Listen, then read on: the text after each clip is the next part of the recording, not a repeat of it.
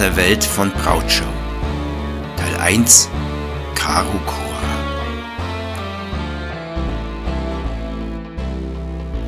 Diese Geschichte spielt im Sommer vor den Ereignissen, von denen der Roman Meister Siebenharts Geheimnis erzählt.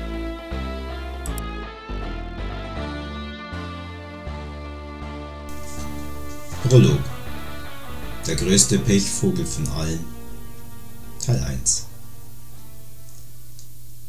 Der Mönch rutschte auf den glitschigen Fliesen aus und stolperte ungeschickt einen Schritt nach hinten. Er wäre fast rückwärts in das trübe, eiskalte Wasser des Kavernensees gestürzt, aber diese unwillkürliche Bewegung rettete ihm für den Moment das Leben.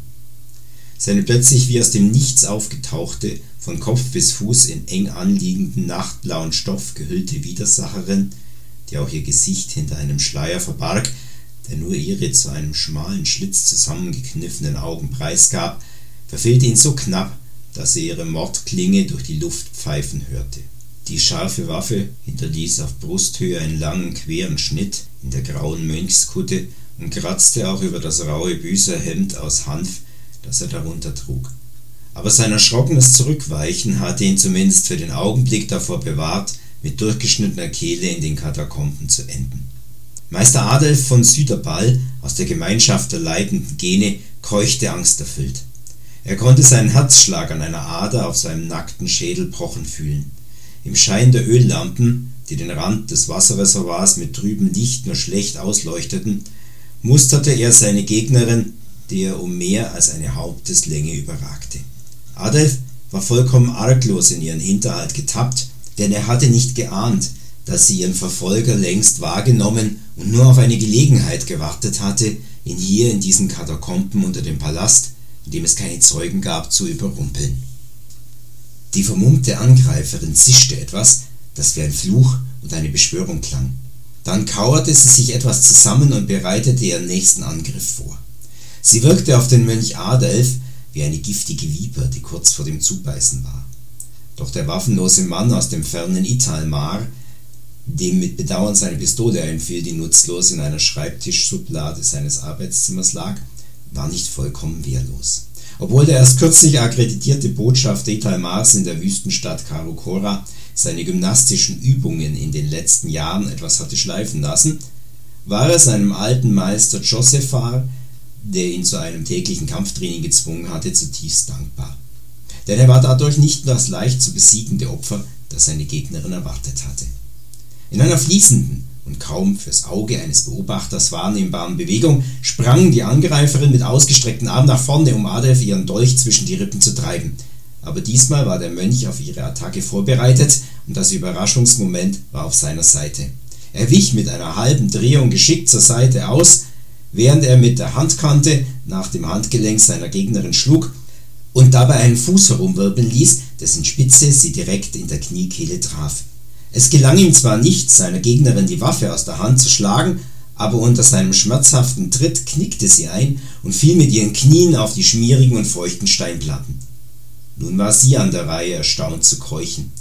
Sie wedelte mit ihrem Dolch hin und her, um zu verhindern, dass der Mönch sie mit einem weiteren Tritt oder Schlag endgültig aus dem Gleichgewicht brachte und zu Boden zwang. Sie kam mit einer Körperwelle wieder zum Stehen. Doch es lag nicht in der Absicht von Adolf, sie weiter zu attackieren. Ihm war klar, dass ihn bisher nur ein Zufall davor bewahrt hatte, ihre vermeintlich vergiftete Klinge zu schmecken, und aus leidvoller Erfahrung wusste er, dass das Glück niemals lange auf seiner Seite war. Deshalb nutzte er die Gelegenheit zur Flucht, die sich ihm durch die Verwirrung seiner Gegnerin bot. Er drehte sich herum und rannte los, war bereits in die vollkommene Finsternis eines nur etwa vier Fuß hohen runden Seitenganges getaucht, bevor seine Gegnerin sich wieder fassen und an einen neuerlichen Angriff denken konnte. Doch anstatt ihm sofort in die düstere gemauerte Röhre zu folgen, aus der ein dünnes Rinnsal Wasser in den unterirdischen See floss, pfiff sie durchdringend durch ihre Finger. Offensichtlich war sie durchaus nicht allein hier unten in diesem unüberschaubaren und verwirrenden Labyrinth aus Kellern, Katakomben, Kanalisationen und Kavernen, dass das gesamte Areal unter dem gewaltigen Elfenbeinpalast der namenlosen Herrscher von Karukora untertunnelte, mit Frischwasser versorgte und die Abwässer zurück in den Fluss Syris leitete. Sie rief mit ihrem Pfiff ihre Kumpane herbei, und der Mönch wollte weit fort sein, wenn diese ihr zur Hilfe eilten. Er hatte keine Ahnung, wohin ihn der niedrige Kanal führte, in den er sich in seiner Not vornübergebeugt vor der gefährlichen Frau geflüchtet hatte, denn er hatte längst bei seiner heimlichen Verfolgung die Orientierung verloren. Aber das Wasser zu seinen Füßen floss ihm entgegen, und deswegen führte der Gang leicht aufwärts. Das schien ihm ein gutes Zeichen zu sein. Obwohl Adelf nichts sah und mit nach außen gestreckten Händen, mit denen er beim Laufen über die bröcklige Ziegelmauer seines Fluchtwegs streifte, weiterrannte, um ja keinen Seitengang oder gar eine Leiter nach oben zu verpassen, erschien ihm hier die Luft weniger schimmlig und feucht als dort unten in der großen Halle, deren Decke von unzähligen Säulen getragen wurde und in deren Mitte das große schwarze Wasserreservoir so unbewegt wie die Seele Inets lag. An dessen glitschigem Rand hatte ihn die Frau, die er verfolgt hatte, überrascht. Er war ja wohl doch nicht so vollkommen unbemerkt hinterhergeschlichen, wie er gedacht hatte. Doch er hatte keine Zeit, sein übliches Pech zu bejammern. Er musste Abstand zwischen sich und seine Verfolger bringen und flink sein, wenn er lebend aus der Kanalisation unterhalb des Palastes entkommen wollte. Vielleicht endete dieser Kanal ja an einer Leiter, die ihn hinauf an die Oberfläche brachte. Aber seine Hoffnungen wurden je zerstört. Nach einer Weile, in der er von dem Kanalrohr stetig sanft aufwärts durch die lichtlose Schwärze geführt worden war, und seine Sandalen von dem plätschernden Wasser zu seinen Füßen vollgesogen waren und bei jedem Schritt quietschten, machte der Gang unerwartet eine scharfe Biegung nach links und nach nur wenigen Schritten endete er vor einer massiven Mauer. Adolf, der wegen der niedrigen Decke noch immer den Kopf tief nach vorn beugte, rannte mit voller Wucht gegen sie. Er taumelte zurück und hielt sich jammernd den schmerzenden Schädel. Dabei fiel er fast über mehrere dicke Eisenrohre, die am Boden vor sich hin rosteten. Sie verursachten einen ordentlichen Lärm, als er mit den Zehen an sie stieß. An den Augen des Mönchs trieben glitzernde Funken vorbei und er fühlte sich einer Ohnmacht nah. Rasende Kopfschmerzen jagten durch seinen Schädel. Er ließ sich halb zur Seite gegen die Röhre fallen, konzentrierte sich darauf, seinen Atem zu beruhigen und suchte Kraft und Konzentration in den Mantras, die er während seiner Ausbildung gelernt hatte. Nach geraumer Zeit ließ das Dröhnen so weit nach, dass er sich wieder bewegen und seine Umgebung erkunden konnte. Der Mönch schob sich vorsichtig nach vorne und streckte tastend die Hand nach der Wand aus, gegen die er gerade gelaufen war, tastete fassungslos ihren rauen, aufgeplatzten Putz ab. Dann schlug er verzweifelt mit der Faust gegen sie. Adolf kam vor Wut und Schmerzen die Tränen. Sein legendäres Pech hatte ihn eingeholt. Er war in einer Sackgasse gefangen und es gab für ihn keinen Ausweg mehr, denn zurück würde er nicht mehr können. So schnell war er am Ende seiner Flucht angelangt. Wie zur Bestätigung seiner Angst trug das Echo nun auch noch ferne Schritte und unverständliche Wortfetzen durch die Kanalröhre zu ihm heran, und obwohl er weiterhin nichts von seiner Umgebung erkennen konnte, kam ihm die Finsternis nicht mehr ganz so schwarz und undurchdringlich vor. Er drehte sich herum, tastete sich zurück und spähte um die Ecke. Erst glaubte er, seine Augen würden ihm wieder einen Streich spielen, aber dann sah er es. Richtig. Dort, noch ganz weit am hinteren Ende der Kanalröhre, kamen ihm langsam eine Handvoll Personen entgegen. Sie hatten Laternen oder Taschenlampen dabei, deren unruhiges Licht er in weiter Ferne an den Wänden wie seine Schmerzvisionen eben tanzen sah.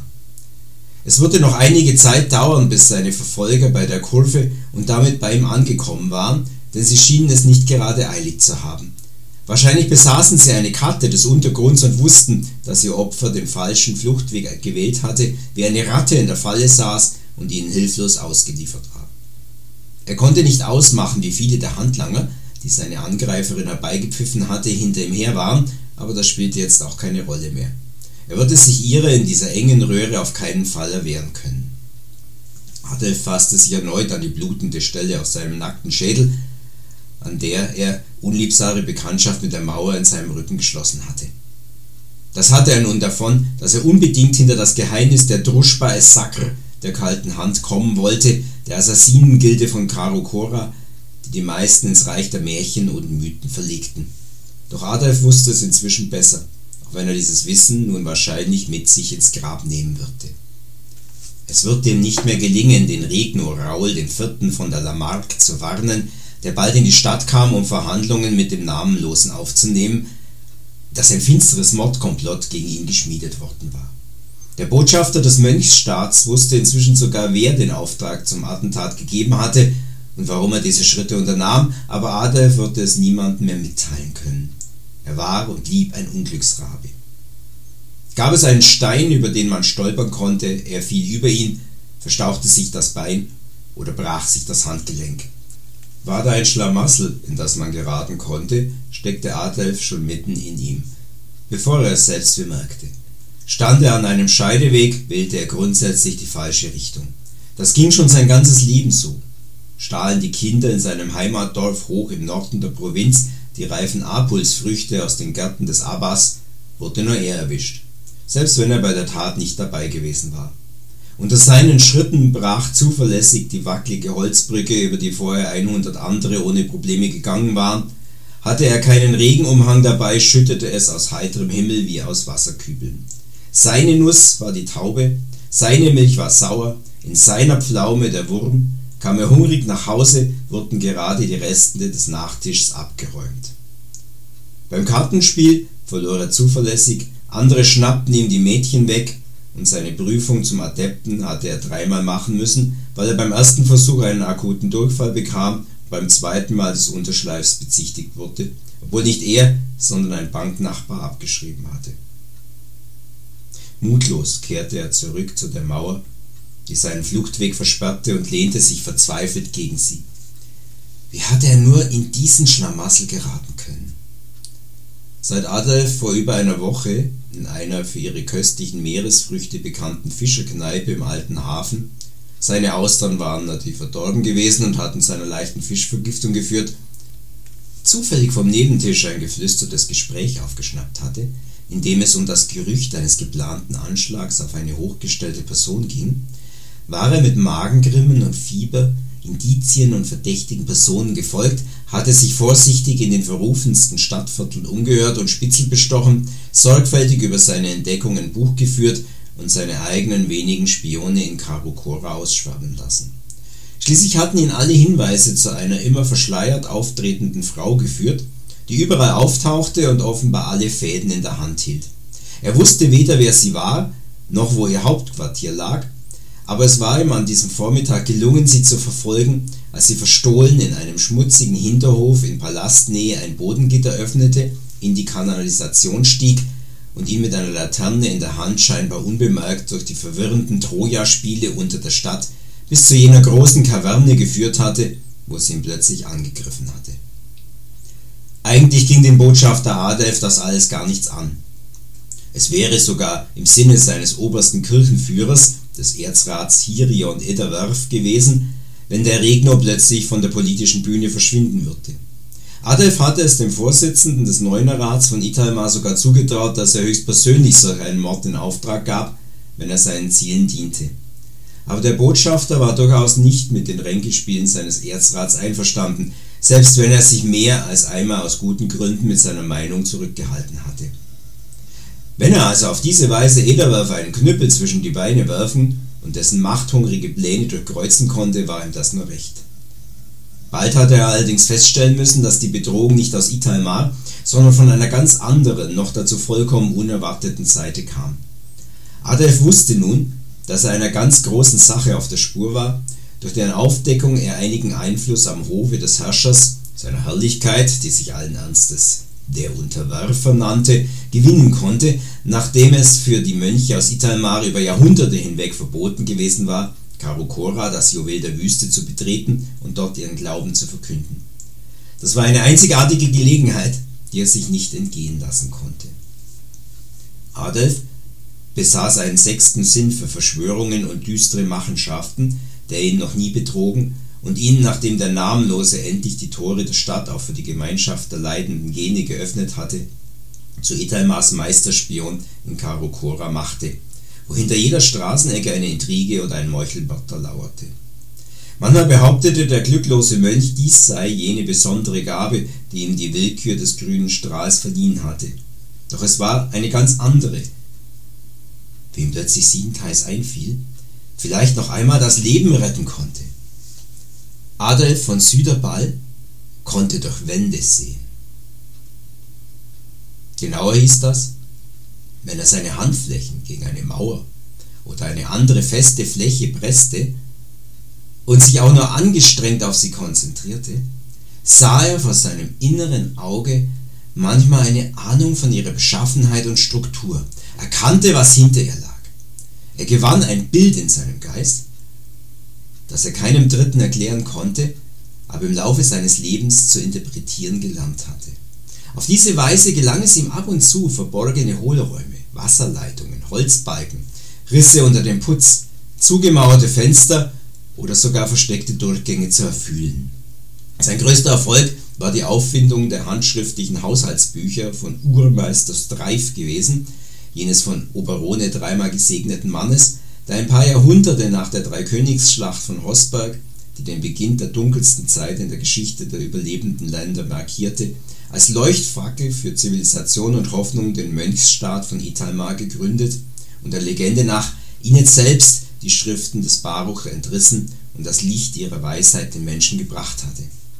Die Livre de Comte des Heiligen hatten für fast ein Jahrtausend unbemerkt in einem versiegelten Bleirohr in einem blinden Kaminschacht der Mönchsburg Süderball gelegen.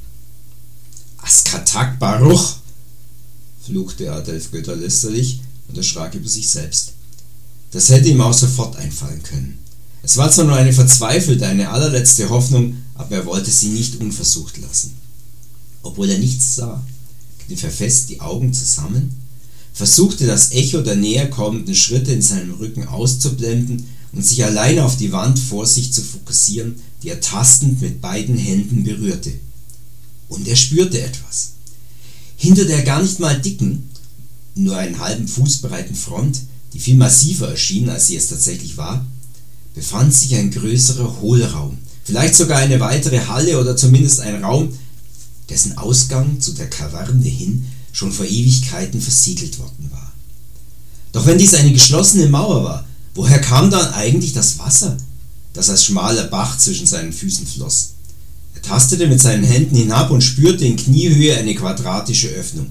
Er fasste hinein und schwenkte den Arm dabei hin und her. Konnte ausgerechnet er so viel Glück haben? Der Mauerdurchbruch, durch den das Rinnsal in den Gang lief, schien ursprünglich vergittert gewesen zu sein, wahrscheinlich durch die Rohre, die am Boden lagen, aber inzwischen war er offen und wohl gerade so breit genug, um durch ihn hindurchzuschlüpfen, wenn der magere Mönch seine ohnehin zerrissene Kutte auszog und sich klein machte. Allerdings musste er sofort handeln. Ein Zögern durfte es nicht geben. Seine Verfolger waren inzwischen fast herangekommen und das Licht ihrer Lampen fiel bereits um die Ecke in seine Nische. Dadurch konnte Adolf endlich etwas von seiner Umgebung sehen und er erkannte in dem verwaschenen, undeutlichen Dämmern, dass es ihm tatsächlich gelingen konnte, durch das Loch in der dünnen Ziegelmauer in den Raum dahinter zu kriechen, auch wenn die Öffnung sehr, sehr eng war. Hoffentlich waren seine Widersacher alle breitschultrige und fette Kerle in dicken Rüstungen. Gut, dass er selbst durch seine strengen Fastentage und die Fischvergiftung in der letzten Woche nur aus Haut und Knochen bestand. Was ihn auch immer dort drinnen erwarten würde, ein Fluchtweg oder eine weitere Sackgasse, er musste diese einzigartige Gelegenheit nutzen, die ihm sein Herr Oberone in seiner Güte schenkte. Adolf zog sich eilig sein Mönchskleid und das Büßerhemd über den Kopf und warf beides durch die Öffnung in den Raum dahinter. Bis auf einen Lendenschutz und seine durchgeweichten Strohsandalen war er nun nackt. Er kniete nieder, fasste ins Wasser und schmierte sich etwas von dem Schlamm und dem Moos, das sich unter dem Bächlein gebildet hatte, auf die Schultern und die nackten Arme. Dann ging er auf alle Viere und begann seinen Oberkörper durch den qualvoll engen Durchfluss zu schieben. Da die Mauer jetzt immer heller erleuchtet wurde, Adolf blieben nur noch Augenblicke, bis der erste seiner Verfolger um die Ecke biegen würde und er vermeinte schon seinen Atem zu hören, konnte er dabei flüchtig ein mit weißer Farbe gezeichnetes Symbol an der Wand entdecken. Es waren zwei Dreiecke, die ineinander übergingen und dadurch eine Art von stilisierter Sanduhr bildeten. Der Mönch kannte dieses und ähnliche Zeichen. Es waren Mitteilungen der Diebesgilde von Karukora, mit denen jene an unauffälligen Stellen Türen, Orte und Treffpunkte markierte und über tote Briefkästen Botschaften austauschte. Leider waren die Kontakte zu den Diebesmeistern, die er in den wenigen Wochen, in denen er nun als Diplomat des Mönchsstaats in der Wüstenstadt diente, hatte knüpfen können, nur oberflächlich und er verstand die Kreuze, Dreiecke und Kreise, die überall in der Stadt zu finden waren, nicht zu lesen. Aber dieses Symbol in diesem Kanalrohr erschien ihm als ein hoffnungsvolles Zeichen. Offenbar wurde dieser Durchgang von den Dieben benutzt. Das bedeutete sicher, dass der Raum dahinter zu einem weiteren Ausgang, vielleicht sogar zu einem Weg an die Oberfläche führte. Er würde auf der anderen Seite aufmerksam nach weiteren Markierungen der Gilde suchen müssen. Adolf hörte einen überraschten Ausruf hinter sich. Seine Verfolger hatten ihn endlich doch erreicht. Und das genau in dem Moment, als er Kopf, Schultern und Arme durch die Öffnung gezwängt hatte, sich wie eine Schlange weiter zu winden versuchte und ihn dabei das verzweifelte Gefühl überfiel, er stecke nun endgültig fest.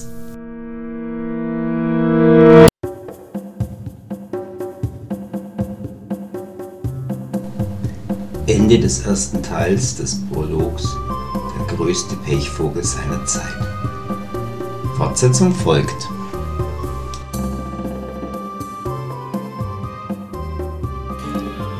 Dies war Teil 5 meines Podcasts Caro Cora. Gelesen von Nikolaus Klammer und die Musik stammt aus der Feder von Heinz Christian.